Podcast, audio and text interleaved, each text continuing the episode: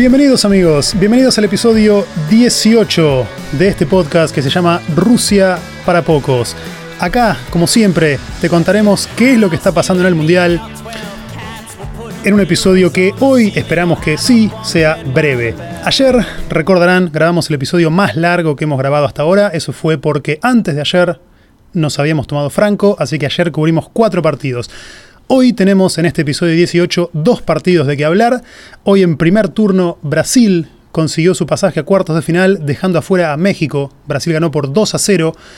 Y hace minutos nomás terminó el segundo partido del día, partido entre Bélgica y Japón, un partido muy entretenido para ver, un resultado sorpresivo. Clasificó Bélgica ganando 3 a 2, lo cual no sorprende, pero Japón estuvo 2 a 0 arriba y Bélgica logró darlo vuelta y lo ganó con una contra eh, estupenda en la última jugada del partido.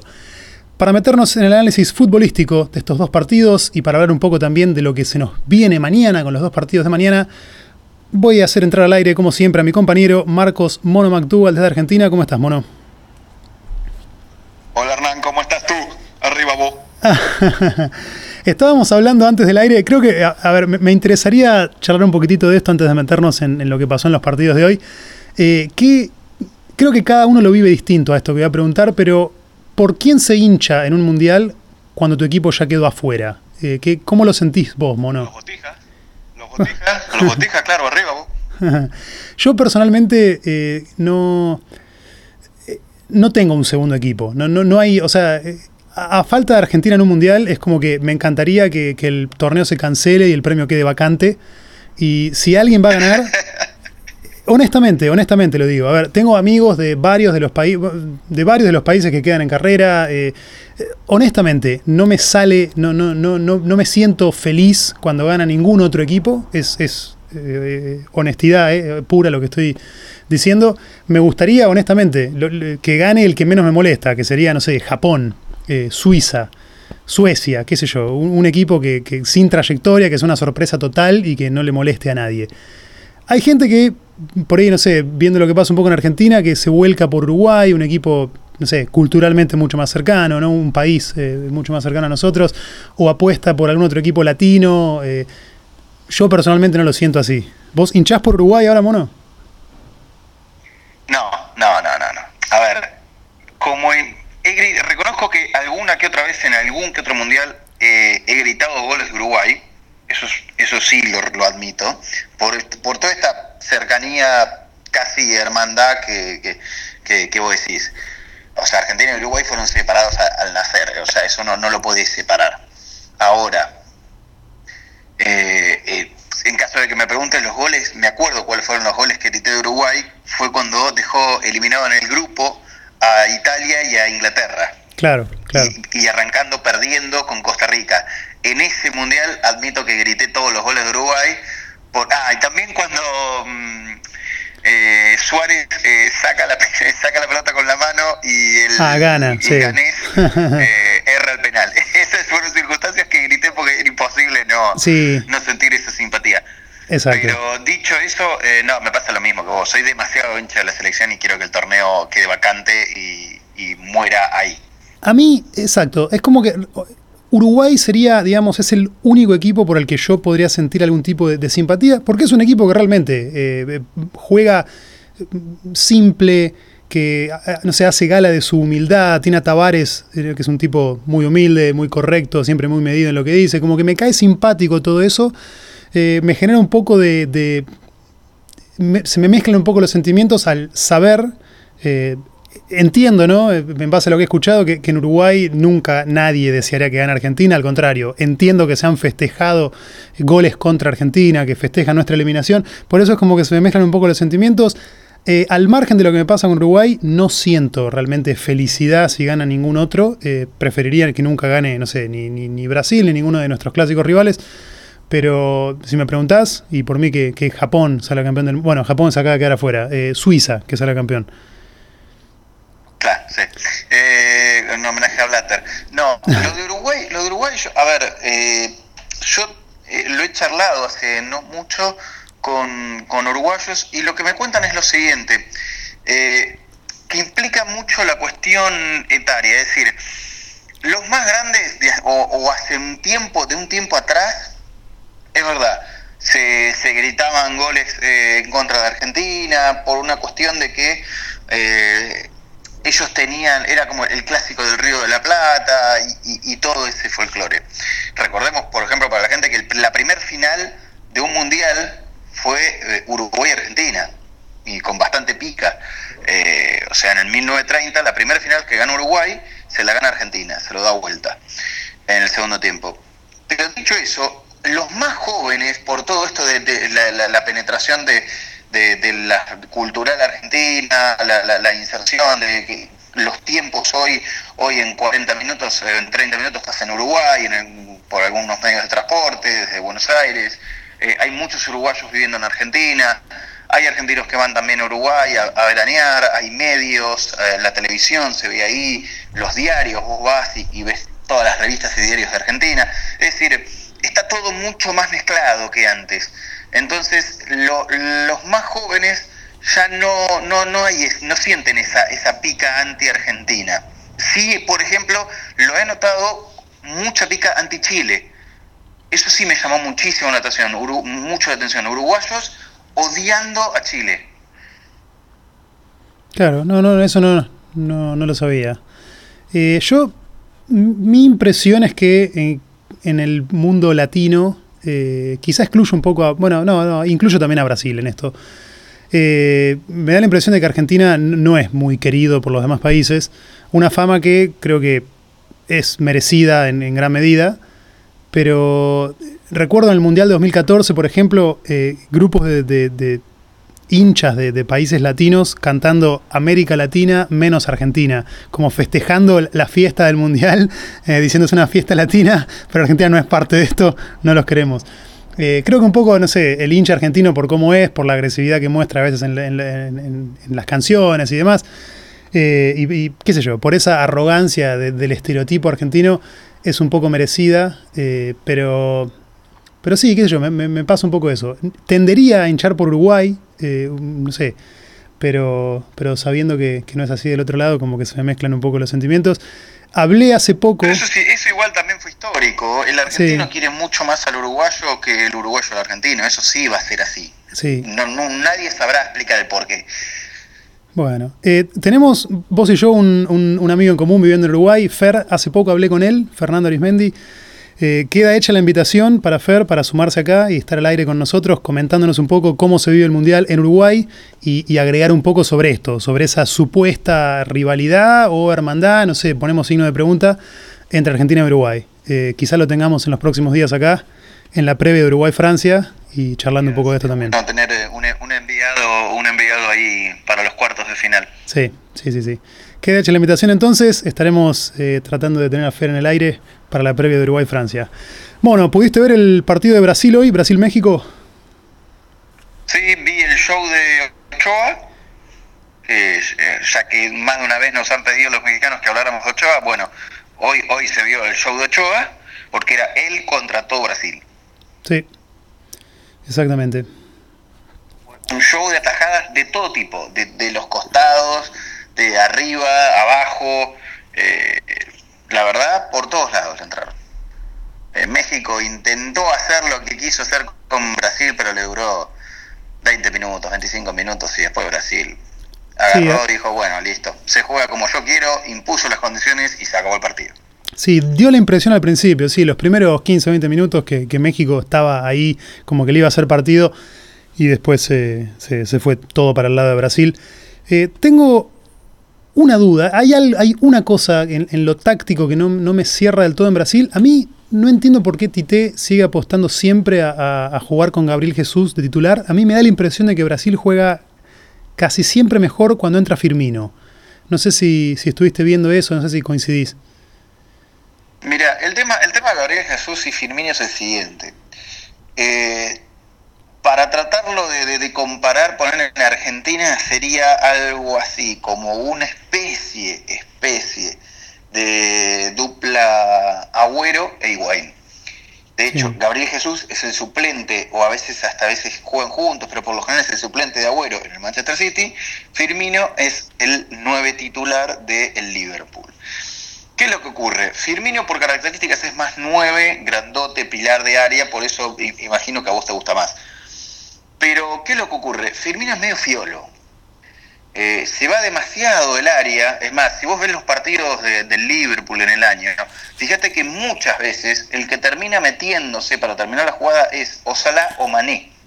Pero él por lo general, como, como es un 9, no es un 9 negado, es un 9 que, no, tiene buen pie. incluso hasta por la izquierda, sí, sí. tiene buen pie, se, distrae con la pelota y se va demasiado del área para ser un, finalizador de jugada. Y Gabriel Jesús es más rápido, pero es más posicional.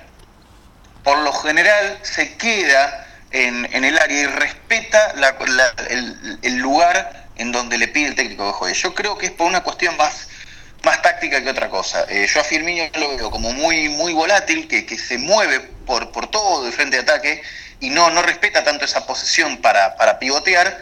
Y Gabriel Jesús es, eh, es más estático a pesar de que es más chiquitito, pero es más, es más rápido y creo que acompaña mejor a la velocidad que tiene Coutinho por izquierda, William por derecha y Neymar por, por el centro o por, por izquierda. Entonces me parece que compatibiliza mejor ese tema de la velocidad. Sí, no, lo entiendo, lo entiendo, lo entiendo. la impresión que me da a mí es que en este Brasil donde tenés prácticamente todos los volantes defensivos y ofensivos, todos tienen buen pie. Eh, Brasil tiene a Coutinho, William encarando por los costados, Neymar. Eh, como que poner, me gusta cómo encaja Firmino ahí, porque es un tipo imponente. No es un 9 tronco, es un 9 con buen pie, pero grandote, finalizador y como que te genera, viste, esa cosa de que si vos tenés que defender contra ese tipo, siempre dejás por lo menos uno marcándolo y me parece que le abre un poco más el juego a los demás. Eh, y hoy, bueno, hoy bueno, hizo un gol con el arco vacío, pero, pero ya hizo uno contra Costa Rica eh, y qué sé yo, no sé, me, gusta más Brasil con Firmino. No sé si, si irá a cambiar igual, pero... Es el 9 real, porque es un 9 real, por sí, Sí, sí, sí, sí, sí, sí. Y, Nada, bueno, eh, por ahí, haciendo un contraste con, lo que fue el partido de Argentina hace dos días, ¿no? Eh, qué, distinto y qué, qué, fácil parece de afuera ver, ver jugar un equipo con, un buen 9 definido, eh, que hace lo que tiene que hacer. Hoy se pudo ver con Bélgica. exacto, sí, aunque lo vi. no hizo goles, aunque no hizo goles, demostró en 90, iba, mira, iba a decir si... no, no, no fueron el tiempo de alargue, fue en el tiempo de descuento de los 90, reglamentario, ¿no? Sí, sí, sí, sí. Bien, no, había dudado por un momento. Eh, pero en 95 minutos, Lukaku demostró, aún sin hacer goles, la importancia de jugar con un 9. Totalmente, totalmente. Sí, te, lo, te lo mandé en un mensaje, no sé si el primer tiempo, creo, ya se veía, digo, qué, qué, qué fácil parece, ¿no? Lo ves de afuera, está bien, Bélgica funciona bien en general, pero cuando ves ese tipo, ¿no? Que, que, que que es habilidoso, que, es fuerte, porque además encima hoy le sacaba una cabeza a los marcadores y era el doble de ancho. Eh, entonces lo ves ahí y decís, este es imponente. Y que, cómo generaba apertura de juego para los costados, eh, se lleva las marcas, ¿viste? E, era un tractor adelante que te abre la cancha para adelante. Sí, y no, no, no es malo tampoco con el pie. No, no, para nada. Eh, pero hoy hoy la, hoy es más lo que hace en el, en el último gol de, de Bélgica sin tocar la pelota sin tocar la pelota es, es magistral. Tira la diagonal de derecha a izquierda para rastrear la marca enviarle el callejón al, al volante o al extremo derecho y cuando le están por tirar la pelota al punto, al punto de penal él tira otra diagonal de izquierda a derecha para dejarla pasar para el que viene por el otro lado y define. Es para repetirlo mil veces, o por lo menos a ponérselo al pelado impresentable que tenemos ahí con remera chupín, eh, y mostrarle, decirle, ves, esto es un 9. Sí, totalmente. Eh, me, dio un poco de, pena ver el los dos partidos de hoy. No, yo tío, me, me, gusta Firmino y me gusta Brasil con Firmino y ver a Firmino de 9 y después ver a Bélgica con Lukaku. Y digo, mierda, nosotros salimos a jugar con Francia partido decisivo sin 9, con, con Enzo Pérez. Eh, qué sé yo, en fin. Bueno, pero ahí, ahí también se, te la dejo, te voy a dejar algo, algo picando sobre cómo funcionó Argentina y cómo vienen funcionando el resto, que ya lo, lo, tocamos muy por arriba en alguna que otra vez, pero y me parece que es un debate que se, se, va a venir de acá a uno o dos años en el futuro argentino de, de, qué es lo que viene. Me parece que se nos cayó una venda, se nos cayó una venda de los ojos, y y nos dimos cuenta que el fútbol mundial cambió. Sí, sí. Pero cuando digo cambió, cambió para mejor, no cambió para peor, porque a veces los cambios son para peores. Eh, en este mundial la tendencia ya, es clara. Hoy Japón, con una velocidad, sin altura, sin altura porque no tiene altura, eso es verdad. Bélgica, de hecho Bélgica le abre el partido porque, porque medían 30 centímetros más, porque si no yo no sé lo que pasaba. Eh, pero ahí tenés dos cuestiones también, incluso para analizar lo de Bélgica. Bélgica, el tema de físico y la altura. Argentina era de los equipos con eh, más baja estatura y mayor longevidad del torneo. Todo esto para relacionarlo con la cuestión física.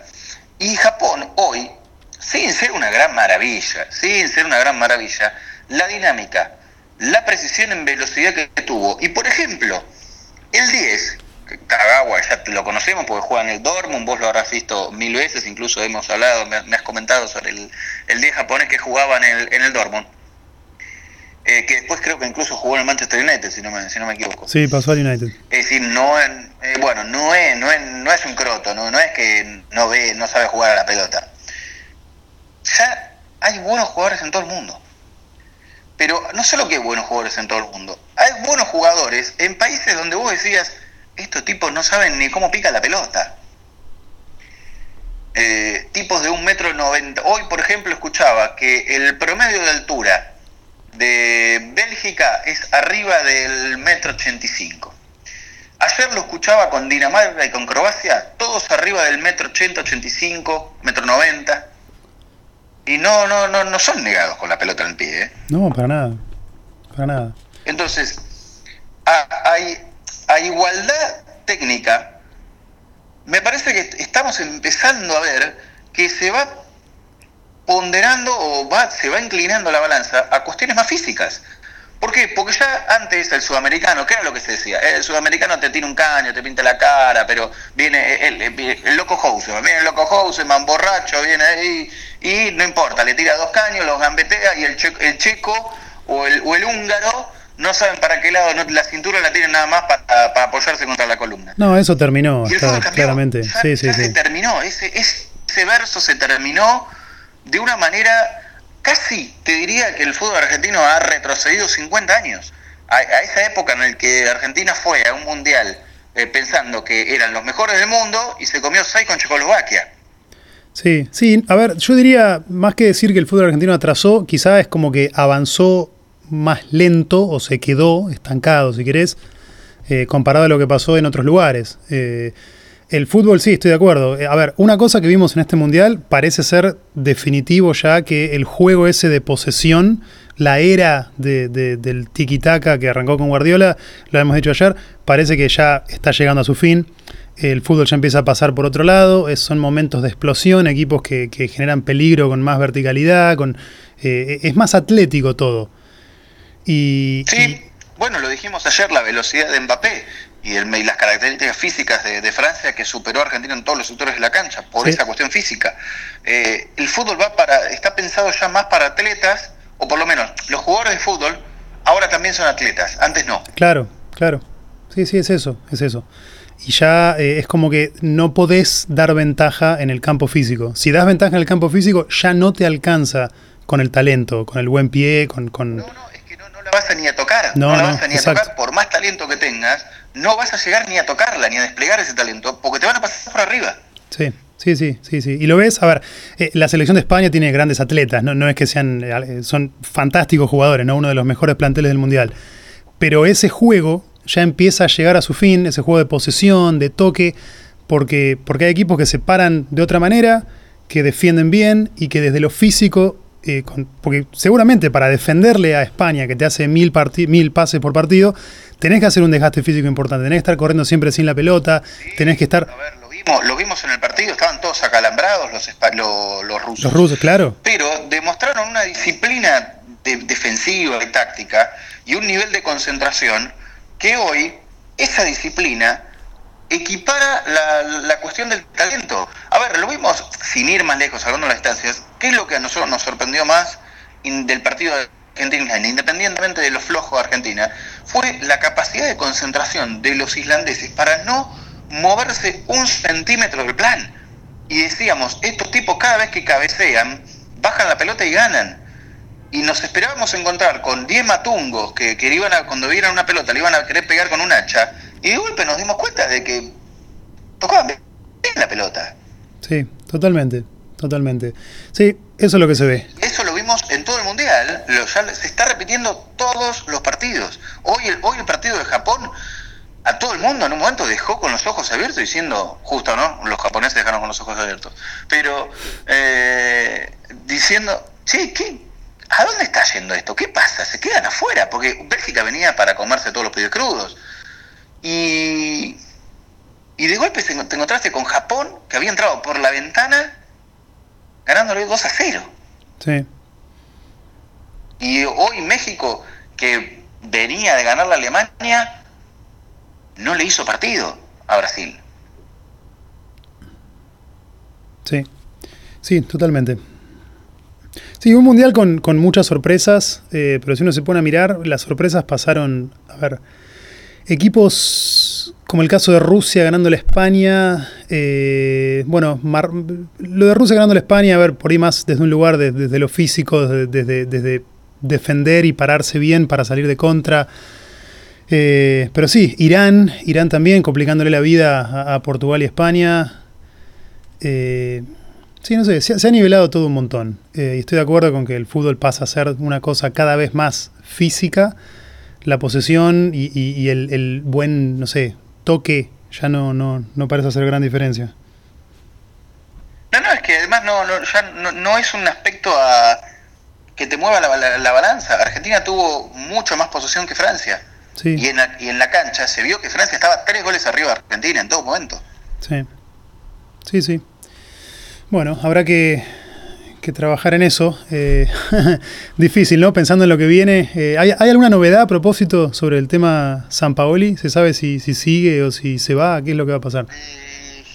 No, no van a tratar. A ver, ya va a empezar una operación desgaste porque también estos dirigentes son así impresentables, ¿no? Van, firman el contrato que firman, dicen que trajeron al mejor técnico del mundo y después hacen una operación desgaste en los medios porque no se animan a decirle en la cara que lo quieren echar y que es el peor. Claro.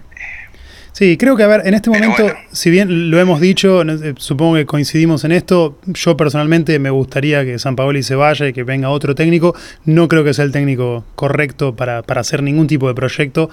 Creo que la, credibilidad del grupo y, de, del país eh, para con San Paoli se ha perdido completamente. Creo que es medio recuperable eso y es como arrancar de 10 casilleros atrás, empezar otra vez con San Paoli. Pero eh, entiendo que también no es el momento quizás de, apresurarse demasiado. A ver, puede pasar uno o dos meses y que, y que lo resuelvan de la mejor manera posible. Eh, acá en Alemania, por ejemplo. porque Argentina tiene, tiene amistosos, creo que programados para septiembre. Sí, bueno, a ver, qué sé yo. Podría eventualmente, no sé, dirigir otro y que San Pauli decida qué quiere hacer. No sé, no creo que sea el momento de tampoco eh, hacer que todo, que, la casa explote eh, y, de solucionar todo de la peor manera. No creo que haya un gran apuro, pero, pero sí, personalmente me gustaría que, haya un cambio y que se empiece a planificar ya para intentar armar un equipo que de acá a cuatro u ocho años eh, pueda, pueda jugar al, nivel de la a mí me, a mí me cada día me preocupa un poquito más y ya, ya lo he, lo he dicho en el programa y, lo hemos hablado. A mí me preocupa cada día más el futuro del fútbol argentino más que el presente, porque yo cada día veo y por eso va, conectado a esto que digo eh, más deficiencias en, en, el jugador argentino y, veo que el resto del mundo está jugando otra cosa, es Champions League.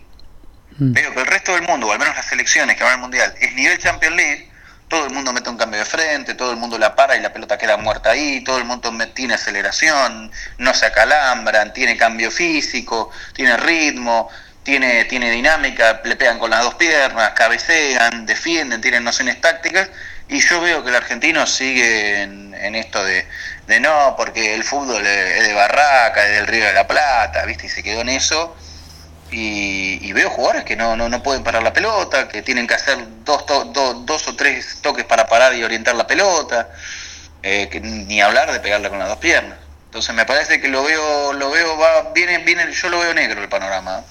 Sí, además. lo que viene. No, eh, pero está claro, a ver, si, si hoy te dicen, bueno, más o menos se sabe quiénes son los jugadores que no seguirían Y la verdad es que si los sacás, no es fácil decir cuáles son los reemplazos en lo inmediato, porque muy posiblemente no, los hay. Eh, hay varios puestos donde Argentina no tiene recambio. Y, habrá que ir formando jugadores para que, para que puedan suplir esos puestos. Eh, sí, sí, va a ser, va a ser complicado. Pero bueno, eh, eso es lo que se está viendo también un poco en el Mundial. Estamos viendo mucho un nivel técnico muy alto, a pesar de que el, Argentina no siga en el Mundial y nos duela, estamos viendo un nivel técnico muy alto en el Mundial, independientemente del país de que se trate. Sí, sí, sí, sí. Hoy, por ejemplo, fíjate, el segundo gol del japonés eh, es un golazo, parece parecía Modric pegándole. Sí. Y es un japonés. y el día de Japón pisándola, amagando, metiendo un caño. ¿Viste? Vos decís, el fútbol siguió siguió, siguió evolucionando y nosotros en la nuestra, en el tango, en la milonga. Mm. Exactamente. Eh, volviendo un segundo para al partido de Brasil para dar un, dato de color, eh, México, que, que tan bien había arrancado. A ver, creo que podemos decir que fue un mundial quizá más bueno que malo para México, sobre todo viendo cómo había llegado y cuáles eran las expectativas eh, pre-mundial. Creo que fue más bueno que malo. Pero, pero es una pena ver cómo la derrota con Suecia lo hace cruzarse con Brasil y termina quedándose afuera en octavos. México se quedó afuera en octavos por séptima, séptimo mundial consecutivo. Una barrera que, no. Claro, lo que pasa es que yo no creo, yo no creo que un mexicano hoy lo vea como bueno el mundial, porque yo creo que va a terminar diciéndote más del mismo. Sí, eh, porque el, partido, el, ah, eh, México queda eliminado en el partido con Suecia, no en este. Y bueno, claro, el partido con Suecia lo, lo pone a jugar contra Brasil eh, a ver, si México hubiese ganado. Independientemente de, jugar con Brasil, México, yo ya te lo dije, México le ha ganado alguna que otra vez a Brasil en competencia, Copa América. El partido con Suecia fue feo desde. Por eso yo te dije, cuando vos me decías, no, porque yo lo veo y te dije, espera porque no sé qué es México, porque me, me mm, fue, tan desdibujada la imagen que tuvo contra Suecia que al final no me terminó quedando claro si México era lo de Suecia o México era lo de Alemania. Sí. Sí, una pena, una pena porque había arrancado mostrando una gran actitud para jugar contra Alemania. Eh, yo realmente creo, no, es en ese partido, cuando México le gana a Alemania, no creo que Alemania haya jugado mal. México jugó realmente bien. Se lo pasó, lo pasó por arriba desde lo anímico, le metió muchísima intensidad. Eh, le ganó después a Corea también jugando parecido. Y sí, no sé, no sé qué fue lo que pasó contra Suecia. Eh, y hoy jugó contra un Brasil que mostró que es superior. A ver, tiene un, plantel mejor. Brasil sigue siendo el, máximo favorito, creo, a ganar el Mundial. Eh, va a estar lindo ver el partido contra Bélgica. Bélgica que ataca muy bien, da alguna ventaja atrás. Hoy se vio contra Japón. Pero va a ser un partido, espero, de ida y vuelta y bastante entretenido para ver el próximo viernes, si no me equivoco. Brasil-Bélgica. Sí, eh, Bélgica, Bélgica tiene, tiene algo, tiene algo raro que ya te lo había te lo había dicho, estuve a punto de, tuitearlo en un momento, pero no lo, dejé pasar, ¿viste? Eh, Bélgica tiene, tiene juega, es, a ver, partamos de la base que juega con tres, ese esquema, viste, medio San Paolo y que también incluso usa Inglaterra, pero juega con tres. Lo que nosotros ya habíamos destacado en un momento, que esos tres, los volantes que están por afuera, son volantes ofensivos, es decir, tiene a Carrasco, que es como, salvando las distancias, como lo que quería hacer San Paoli de poner Salvio. Claro. Eh, es decir, los volantes que tiene por los costados son ofensivos. Consecuencia de eso, a la hora de retroceder, es eh, Mr. Jekyll y Mr. Hyde, el Dr. Jekyll y Mr. Hyde. Te muestra esas dos caras, hoy por los costados, era un colador. toda la, franja de, de Bélgica con Japón era un colador.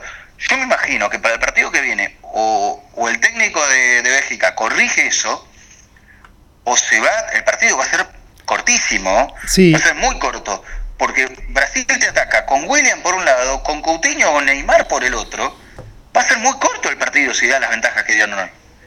Sí, eso es la parte interesante para ver cómo va a ser Bélgica para defender contra Brasil. Me cuesta creer, a ver, viene jugando así siempre.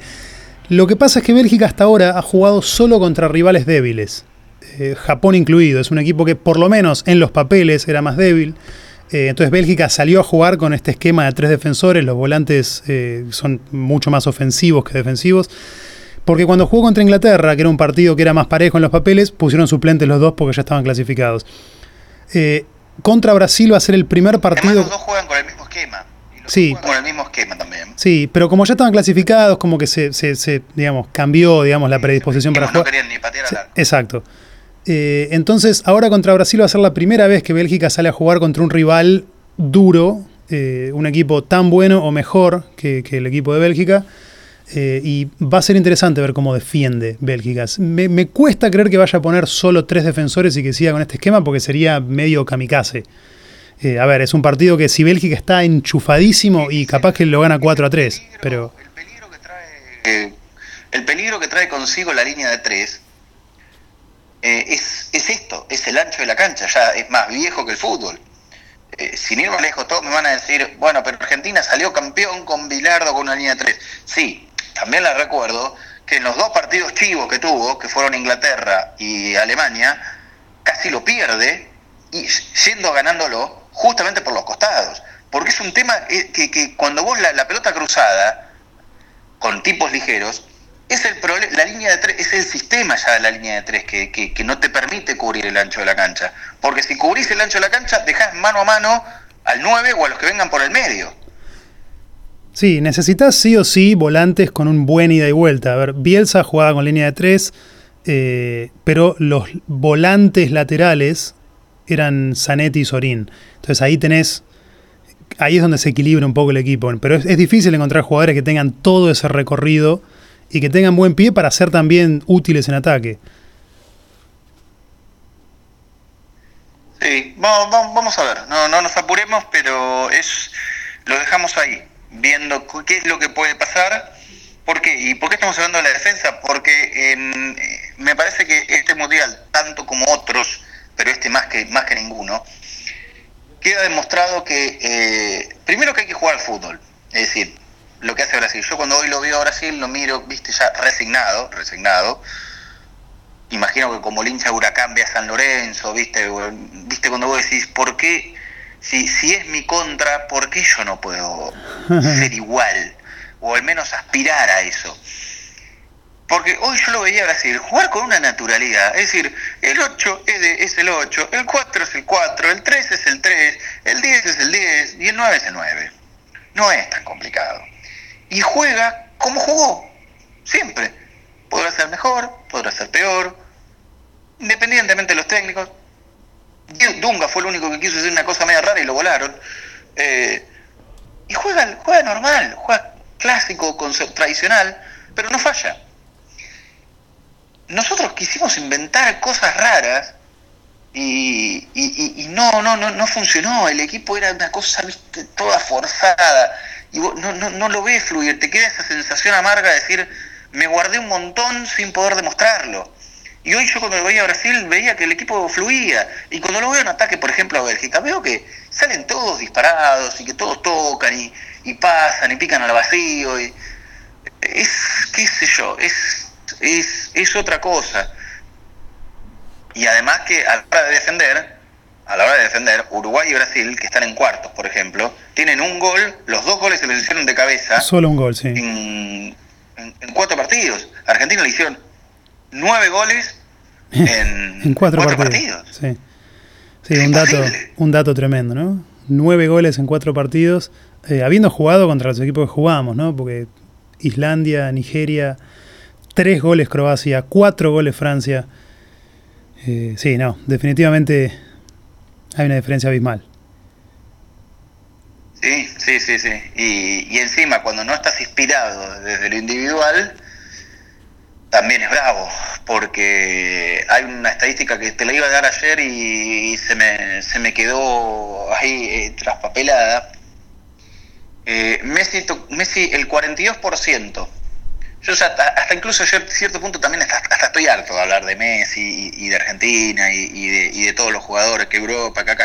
Eh, Hasta cierto punto me hartó todo pero eh, hay un dato que, que es muy, muy contundente, es muy significativo. El 42%, es decir, casi la mitad del tiempo que Messi estuvo en cancha, de la distancia recorrida que está contabilizada, la hizo de 0 a 7 kilómetros por hora, es decir, caminando, Sí. caminando.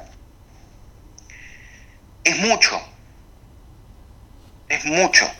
para un equipo que depende casi te diría en un 90% del 10, es mucho. Sí. Entonces, si, tu si tu defensa se come nueve goles, no cambias un esquema todos los días y encima tu única carta ganadora camina en la mitad del tiempo, es bravo. Ah, y encima juegas de nueve. Sí.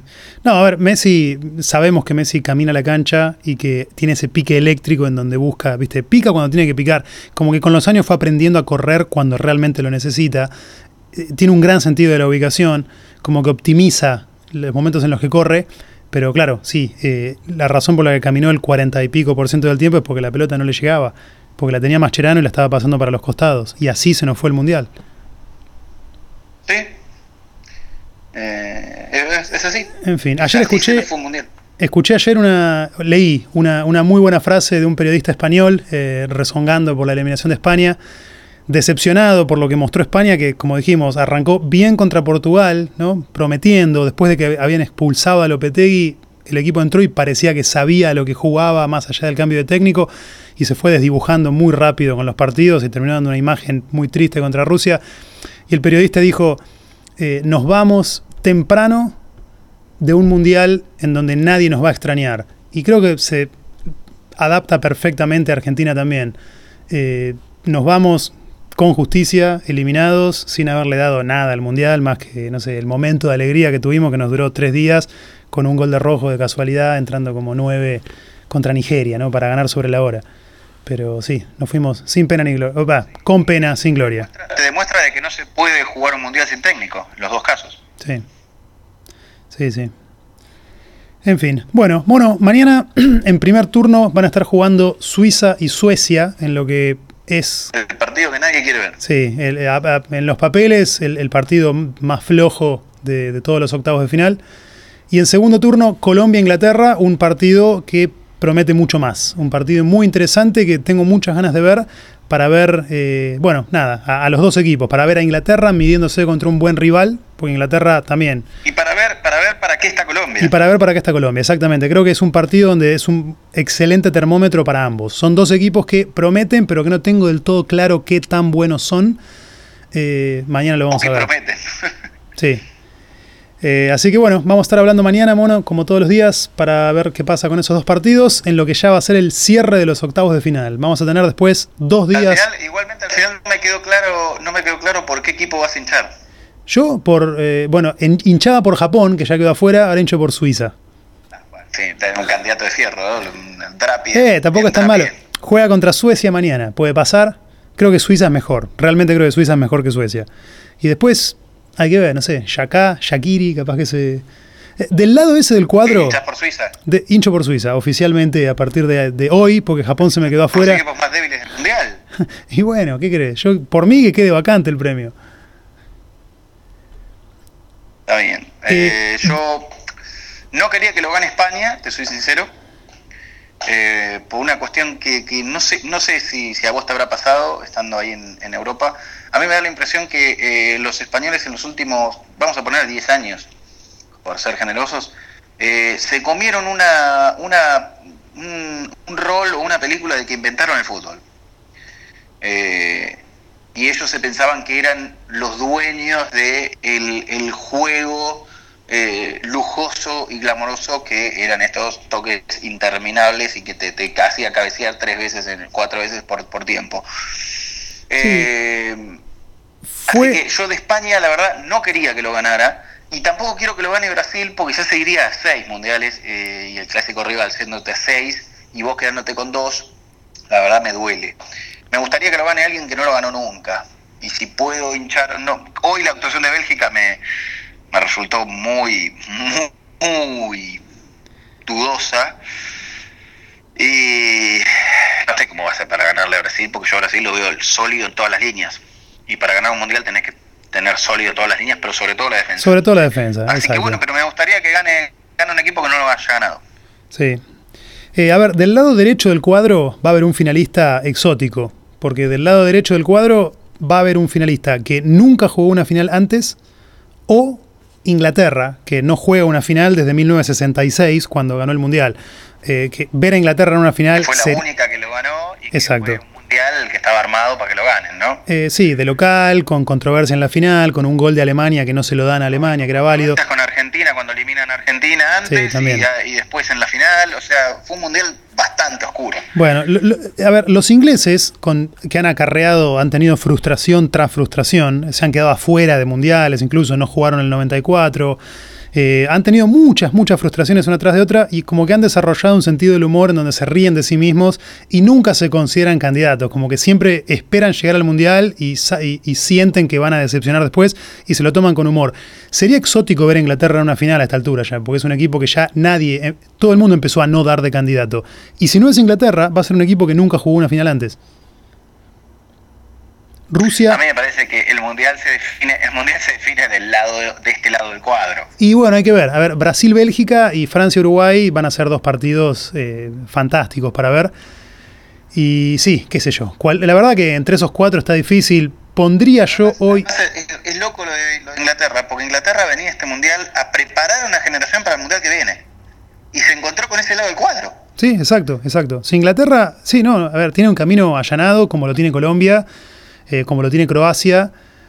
Bueno, qué sé yo. A ver, eh, quedó parejo ese lado, porque son todos equipos que son parejos entre sí, pero, pero los fuertes, los candidatos grandes están todos del otro lado. Yo hoy por hoy, por lo que se ha visto hasta ahora, pondría a Brasil y a Francia un escalón más arriba que Uruguay y Bélgica, pero está claro que cualquiera le puede ganar a cualquiera. Sí, sí, sí, sí pienso, pienso lo mismo.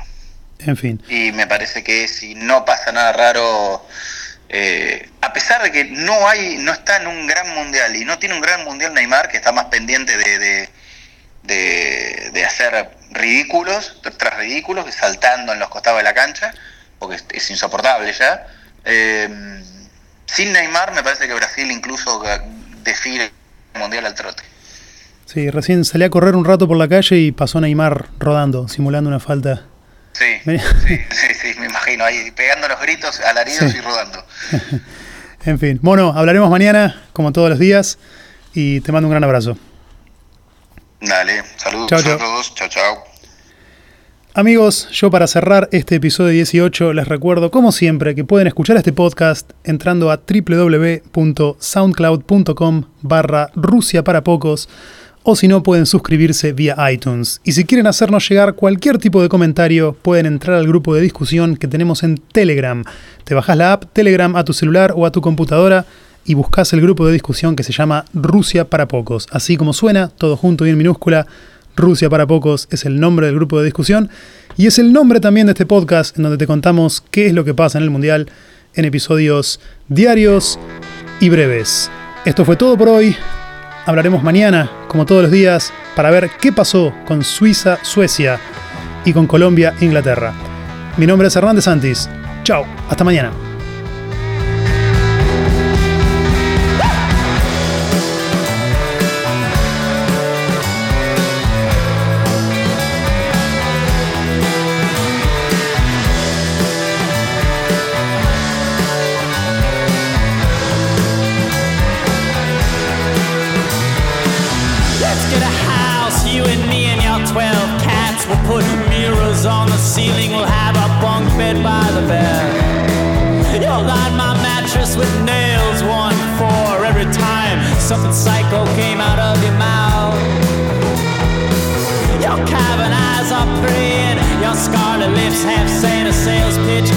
Circus in your mind.